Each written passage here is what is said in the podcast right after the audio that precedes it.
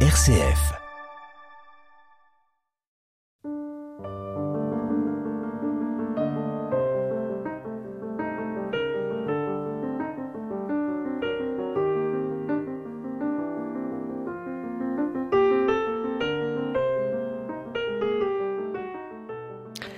Évoquer la figure historique de Pierre-Marie Gerlier, c'est pour nous aujourd'hui retracer avant tout l'itinéraire spirituel et l'action historique de celui qui fut archevêque de Lyon de 1937 jusqu'à sa mort en 1965. C'est aussi l'histoire de l'Église catholique en France, de ses grands mouvements dans la première moitié du XXe siècle. Une histoire riche et complexe. Le cardinal Gerlier fut pendant la guerre l'auteur d'une des rares protestations publiques contre la déportation des Juifs. Il a dénoncé les persécutions et protégé ceux qui secouraient les Juifs. Le 15 juillet 1980, le cardinal Gerlier a reçu par Yad Vashem, à titre posthume, le titre de juste parmi les nations. Comment retracer l'itinéraire du cardinal Gerlier, seul cardinal en zone libre pendant la guerre? Sa longue vie fut celle d'un homme d'exception au service de l'Église. Olivier Georges, historien, est notre invité. Il est l'auteur d'une biographie, Pierre-Marie Gerlier, le cardinal militant 1880-1965, une biographie parue aux éditions d'Esclés de Brouwer. Bonjour Olivier Georges. Bonjour.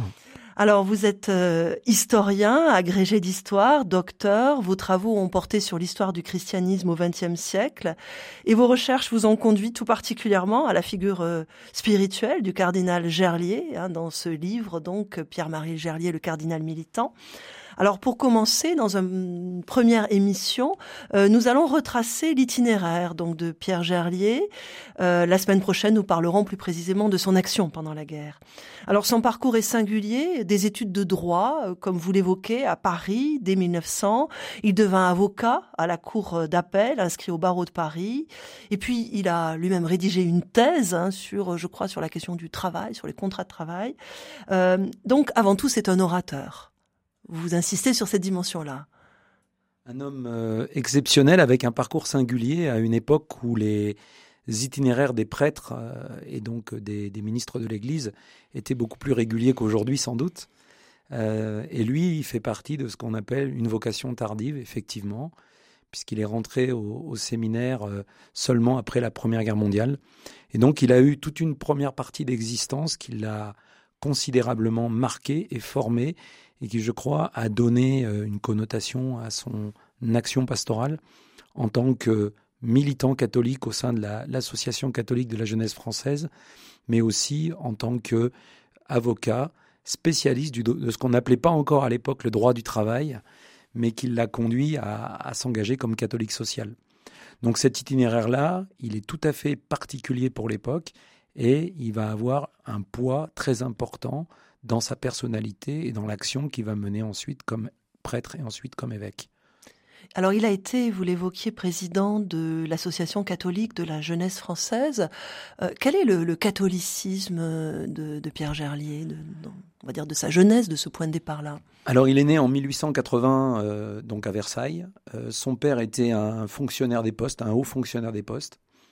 À une époque où la République française se constituait, en tant que république euh, laïque. Et ce père catholique, marqué par le catholicisme, a vu sa carrière euh, stoppée et empêchée en raison de ses convictions catholiques à une époque où la République exigeait dans son entourage et à son service des fonctionnaires qui ne partageaient pas euh, une autre opinion qu'une certaine laïcité républicaine. Et donc dans ce cadre-là, il a été amené, ce père a été amené à, être nommé dans la Manche, à Saint-Lô. Et effectivement, dans, ce cadre-là, Pierre-Marie Gerlier a grandi euh, au collège diocésain de Saint-Lô. Et là, vraiment, ça a été pour lui des années de formation dans un territoire, ce grand ouest français que les historiens euh, d'histoire religieuse ont bien marqué, euh, qui était très marqué par le catholicisme. Donc il a grandi entre euh, voilà, il, explique que leur maison était adossée au, presbytère et donc voilà entre les cérémonies, les professions, entre les, les, fêtes Dieu, les, toutes les grandes manifestations de la paroisse et vraiment il était dans un catholicisme d'affirmation dans ses dans sa première jeunesse, en aucun cas dans un catholicisme social. Oui. Alors son, cheminement, donc vous l'évoquiez avec euh, ce, catholicisme, son, action au sein de l'association catholique de la jeunesse française, où il va former euh, aussi euh, des, jeunes esprits, être entouré, on pourrait dire. Vous, vous évoquez un catholicisme intégral à ce moment-là dans, votre livre. tout cela le conduit donc à, assumer de plus en plus de responsabilités avec la consécration. Il, va être évêque, je crois, dans les années 1929-30, évêque de Tarbes et de lourde. Hein. Et c'est en 1937, donc le 28 octobre, qu'il va prendre officiellement possession donc du, siège de Lyon. Alors, euh, il va conserver ce siège jusqu'à sa mort. Euh, il est créé cardinal. Euh, vous vous dites c'est un défenseur d'un primat de, de Rome sur la primature des Gaules. C'est ça. C'est-à-dire que dans les années militantes de, Gerlier, et je crois qu'il faut, revenir sur ce, temps-là, donc il va découvrir l'association catholique de la jeunesse française lorsqu'il est à Paris, étudiant en droit comme beaucoup de jeunes de son temps, euh, catholiques, euh, il va y trouver vraiment un élan militant, euh, des jeunes mobilisés autour de la piété eucharistique, autour de la volonté de défendre à la fois les droits des catholiques, mais aussi de s'engager dans les sociétés, parce qu'ils sont convaincus que le catholicisme, c'est une force de changement pour le monde dans lequel ils sont. Et Gerlier, lui, va prendre euh, au sein de la jeunesse catholique euh, vraiment euh, des responsabilités. Il va monter dans la chaîne militante jusqu'à effectivement devenir le, président de l'association en 1909 et il va le rester jusqu'en 1913. Et c'est dans ces années-là qu'il va à la fois effectivement éprouver ses qualités d'orateur, mais aussi ses convictions de catholique intégral, c'est-à-dire que le catholicisme, c'est pas seulement une religion de façade, c'est vraiment une religion du cœur, une religion de l'esprit, une religion de l'action, et dans toutes les dimensions de son existence. C'est un homme qui qui euh, qui a une piété eucharistique très très très importante.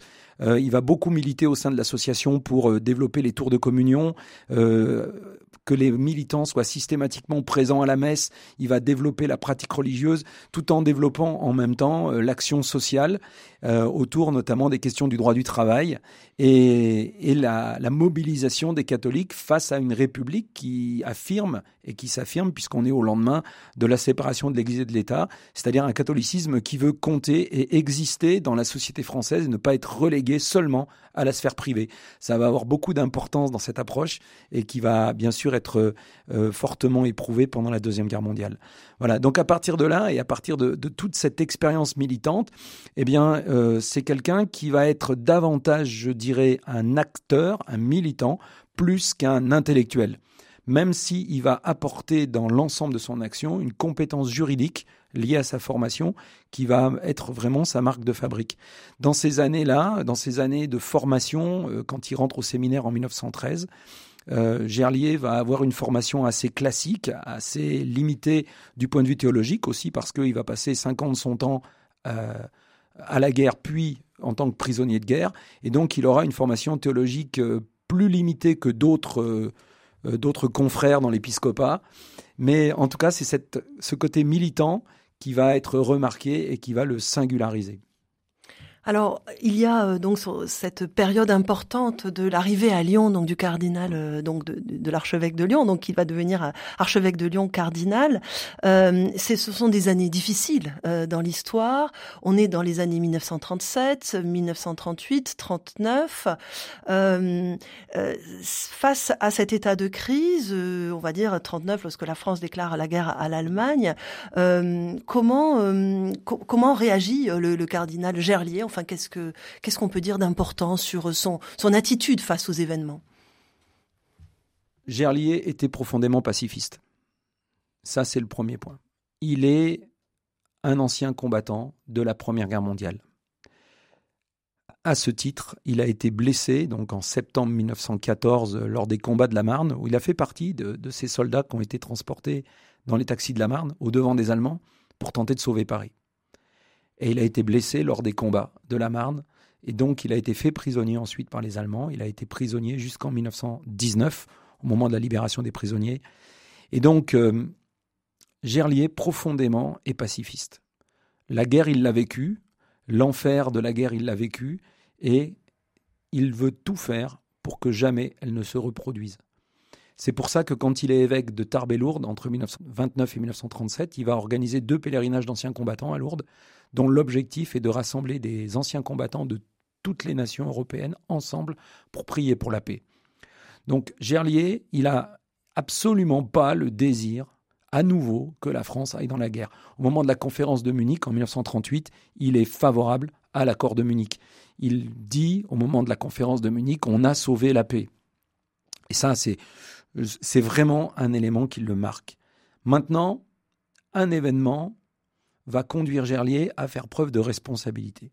Le 1er septembre 1939, l'Allemagne envahit la Pologne. La Pologne, c'est une nation catholique. C'est une nation que Gerlier a visitée dans les années 30, au moment où la Pologne euh, développait une politique de partenariat avec les pays d'Europe occidentale pour renforcer des alliances, pour se protéger, parce que les Polonais ont systématiquement toujours été confrontés à la fois à, l'agressivité allemande et à l'agressivité russe. Donc, dans cette idée-là, Gerlier euh, cherche auprès de la Pologne à pouvoir euh, essayer de, de, montrer que la France est prête à s'allier avec elle. Pologne, fille de l'Église, Pologne, fille du catholicisme, euh, autour de la figure de la Vierge de Czestochowa, par exemple. Donc au moment où la Pologne est attaquée, c'est une nation catholique qui est attaquée, et qui est attaquée par la barbarie nazie, plus que par l'Allemagne. Le pape Pie XI avait condamné le nazisme. Et donc, en voyant cet événement, quand la France déclare la guerre à la Pologne, Gerlier défend, malgré lui et malgré son tempérament pacifiste, la déclaration de guerre. Pour lui, il s'agit de défendre la civilisation chrétienne. Il s'agit de défendre ce qui forme l'identité même de l'Europe. Et là, il s'oppose parfaitement au nazisme, avec lequel il n'a eu ni accointance, ni tentation, ni séduction, jamais.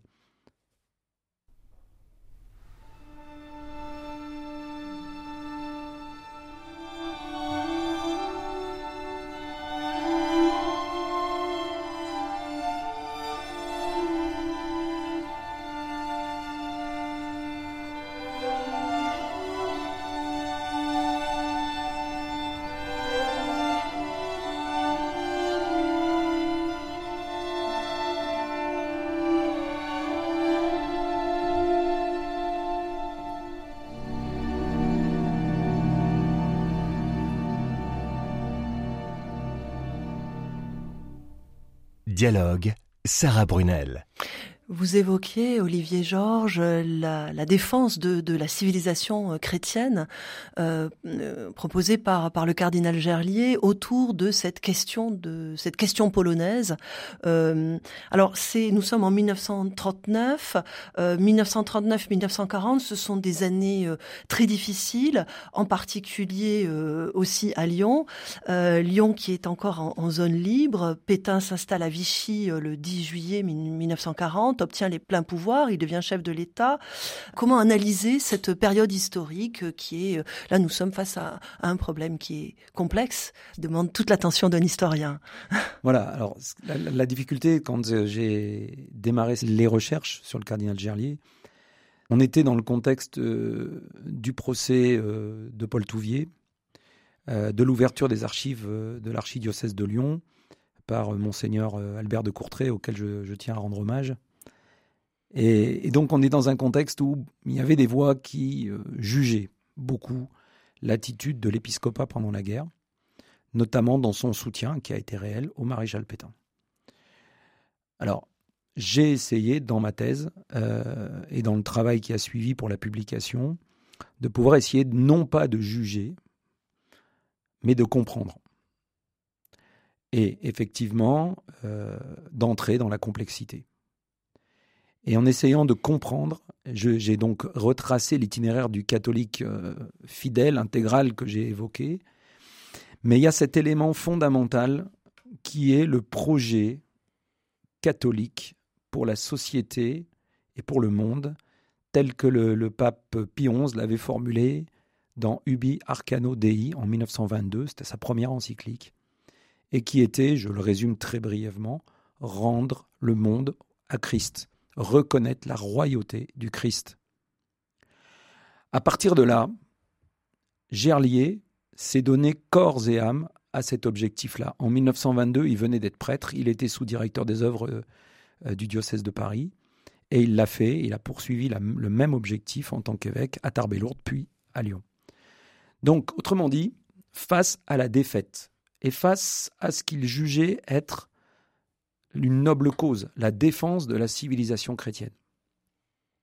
Donc le soutien à l'effort de guerre des alliés, de la France notamment, pour que la civilisation chrétienne puisse durer et demeurer face au nazisme et face à l'agression de la Pologne, une nation sœur catholique comme la France. Eh bien, quand la défaite arrive, Gerlier se pose énormément de questions. Il y a à la fois dans la défaite le traitement de l'urgence, mais aussi la question fondamentale. Quel est le message que Dieu nous a adressé? Alors évidemment, si on regarde ça d'un regard contemporain, on a très vite des personnes qui pourraient nous dire mais il n'a pas apporté la bonne réponse en soutenant Pétain.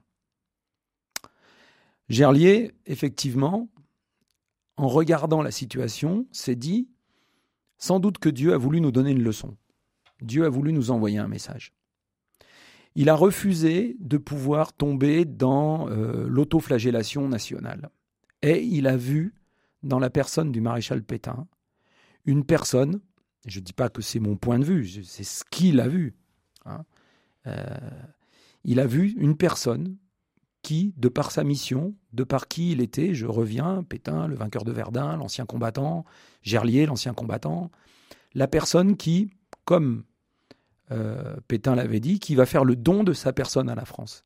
Il a vu dans cette personne, qui s'est montrée très rapidement favorable à l'Église, je rappelle le contexte de la séparation qui avait été vécu par ces militants catholiques comme un moment douloureux, quelque part d'exclusion de la communauté nationale, eh bien, il a vu dans cette personne qui était favorable à l'Église, qui rentrait dans les églises, qui discutait avec les évêques, qui faisait preuve d'une piété extérieure, qui essayait de, montrer des signes favorables, qui prenait dans son entourage des catholiques, d'anciens catholiques militants, comme Gerlier. Eh bien, il s'est dit, cet homme-là, c'est sans doute un signe divin que Dieu nous envoie dans notre malheur pour redresser la France, pour la redonner au Christ. Alors ça peut paraître étrange quand on est au XXIe siècle, bien sûr, et qu'on a des critères d'analyse contemporains, mais à l'époque, c'est ce qu'il voit. Et donc, il fait le choix de, soutenir le maréchal Pétain et l'œuvre de Révolution nationale. Autour de trois mots, travail, famille, patrie. Gerlier va même dire, ces mots sont les nôtres. Effectivement, il y a vu le programme d'un catholique social. Donc le travail, bien sûr, euh, qui est un des éléments sur lequel il avait travaillé sur les contrats de travail dans les années 1900, quand il a fait sa thèse en 1906.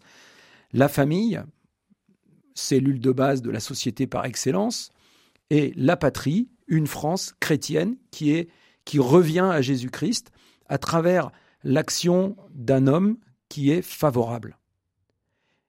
Et donc, euh, il n'est pas le seul. Beaucoup d'évêques, euh, la plupart, tous les évêques, suivent la même démarche, que ce soit en zone occupée ou en zone libre.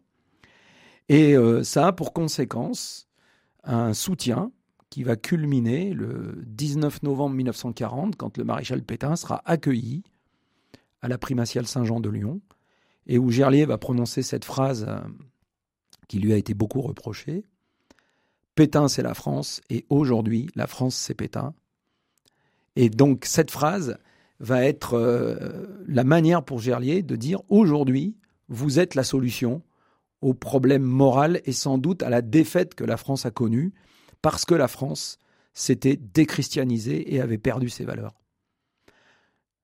Voilà, alors, est-ce que, euh, en suivant euh, votre votre explication et aussi votre travail de recherche, donc dans votre ouvrage, est-ce que je pourrais dire, est-ce qu'on pourrait dire que 1941 va peut-être être un tournant, c'est-à-dire avec des événements marquants, donc Darlan qui arrive au pouvoir, euh, et, et, ensuite les Allemands qui envahissent la, la zone libre en, en 42, Vichy va progressivement perdre ce qui lui reste de crédibilité, et, et, et là quelque chose comme une prise de conscience, euh, peut-être de, certains événements fondamentaux de l'actualité euh, marquent l'esprit de Gerlier? Progressivement.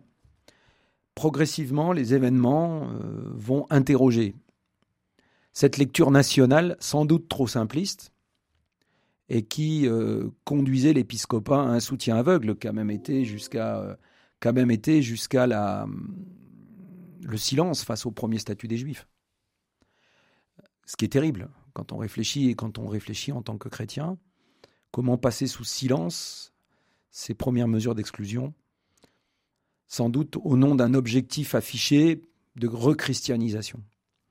Et donc progressivement, c'est le dialogue avec Vichy, moi j'ai appelé ça un jeu de dupes, c'est-à-dire clairement Vichy, son administration, les ministères instrumentalisent l'Église au profit d'un projet qui, au fur et à mesure que le temps passe, devient euh, totalisant, totalitaire.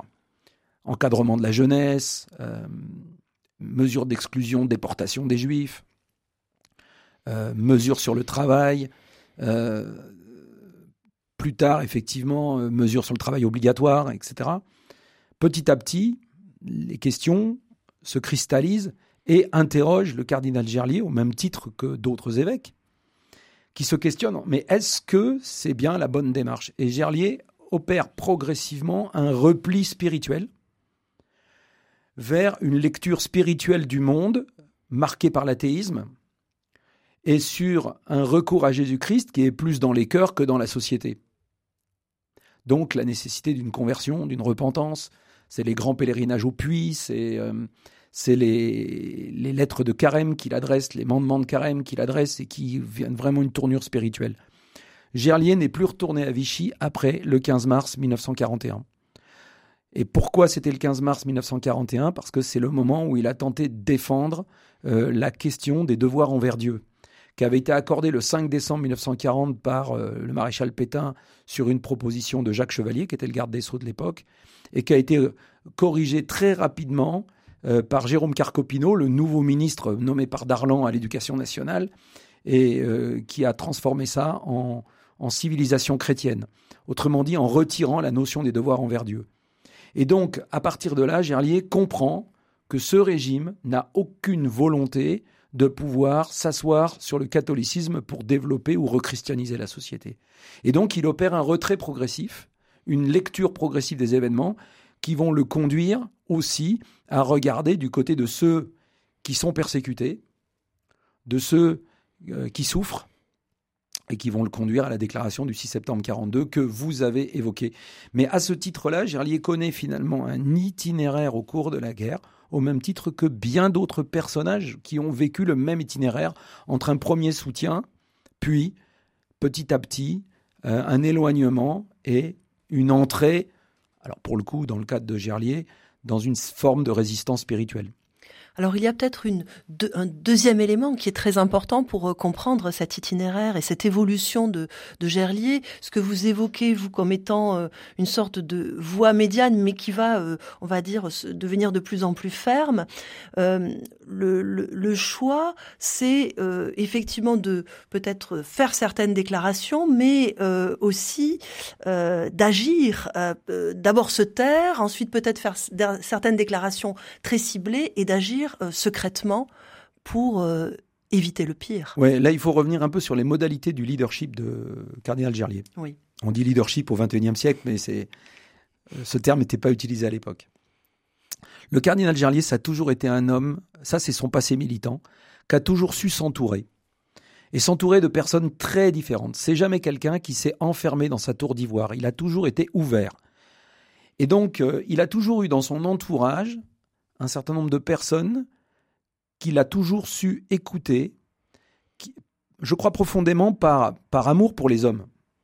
Je pense que c'est vraiment un amour évangélique pour les hommes, et surtout les hommes qui ont une vraie valeur et qui ont une certaine authenticité. Parmi ces personnages, je citerai Pierre Chaillet. Pierre Chaillet, jésuite au Scholastica de Fourvière, qui a vécu en Autriche en 1939, qui est le fondateur des cahiers du témoignage chrétien.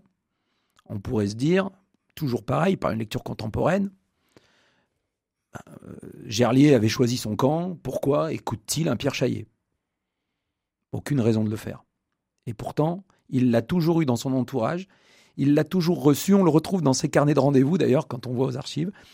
C'était un visiteur du soir. Gerlier prenait jamais de rendez-vous après 18h30, sauf pour certains personnages clés comme Chaillet, qui venaient lui rendre visite et qui euh, venaient lui parler lui dire les choses, lui, ouvrir l'esprit et, et, et, lui permettre de penser autrement. Gerlier n'a jamais fermé sa porte à Gerlier. Il n'a jamais non plus fermé sa porte à, à Jacques Elbronner, qui était le, le, président du consistoire central juif. Qui, on retrouve au moins neuf traces de rendez-vous avec lui euh, dans, dans, les carnets du, de rendez-vous du cardinal Gerlier. Donc voilà, lui aussi venait lui parler euh, bah, de, de, ce qui se passe, euh, de là où on est la communauté. Euh, donc on voit une ouverture d'esprit. Il y avait le pasteur Bogner aussi. Le pasteur Bogner qui l'a rencontré aussi, j'allais y venir effectivement, euh, qui l'a rencontré aussi. Donc une ouverture œcuménique pour l'époque, pour un cardinal, le primat des Gaules, rencontrer le président de l'Église réformée de France. Évidemment, encore aujourd'hui, ça choque plus personne, mais à l'époque, c'était quelque chose de tout à fait novateur. Euh, et ces gens-là, voilà, lui ouvrent l'esprit. Le, rabbin euh, Kaplan aussi sait qu'il peut venir. C'est ce qu'il va faire d'ailleurs le 11 août 42 euh, quand les trains passent à Perrache et que les déportés sont là et il veut alerter Gerlier. Kaplan, il monte direct à l'archevêché. Il a même pas besoin de se dire, mais il va jamais me recevoir. Il y va parce qu'il sait très bien qu'il sera reçu. Donc, parce que Gerlier profondément, c'était et là j'en reviens à son itinéraire le militant, l'homme qui a grandi à Paris, qui a eu une vie d'avocat, qui avait beaucoup de relations dans le milieu, euh, dans, le milieu intellectuel. Donc un homme, euh, voilà, qui avait donc une audience très large. Et tout ça va lui conduire à penser autrement, à réfléchir autrement, à, revoir son référentiel. Et, et, progressivement à se dire, peut-être que la première lecture que j'avais apportée aux événements, elle est beaucoup plus complexe, beaucoup plus difficile, et que ce qui est en train de se passer ici, c'est quelque chose qui est bien la lutte entre un paganisme, donc euh, le nazisme en l'occurrence avec ses méfaits et son idéologie de mort, et euh, la réalité euh, de ces hommes et de ces femmes qui sont déportés, de ces mouvements chrétiens, catholiques, qui menacent d'être absorbés dans une jeunesse unique à l'image de ce qui se faisait dans les pays totalitaires de, de, cette Église qui est empêchée dans son action et dans sa liberté, de ces écoles qui pourraient être des outils de propagande et pas des outils d'évangélisation. Bref, tous ces éléments-là le conduisent à revoir sa copie, à prendre ses distances avec Vichy. J'en profite tout de suite pour dire, certes avec Vichy, avec toujours une, un certain amour et respect pour le maréchal. C'est-à-dire à voir qu'il est en train de se passer une dichotomie entre le maréchal et son gouvernement. Et son gouvernement. Voilà. Donc, et à partir de là, effectivement, eh bien, ça va préparer la route progressivement à, sa capacité, à la fois d'agir, d'agir d'abord sous l'angle de la charité, alors charité au sens caritas en latin, c'est-à-dire au sens de l'amour du prochain, et d'agir enfin directement et publiquement par une déclaration publique. Le 15 juillet 1980, le cardinal Gerlier a reçu par Yad Vashem, à titre posthume, le titre de Juste parmi les nations. Nous en parlons dans une deuxième émission. Olivier Georges, merci infiniment.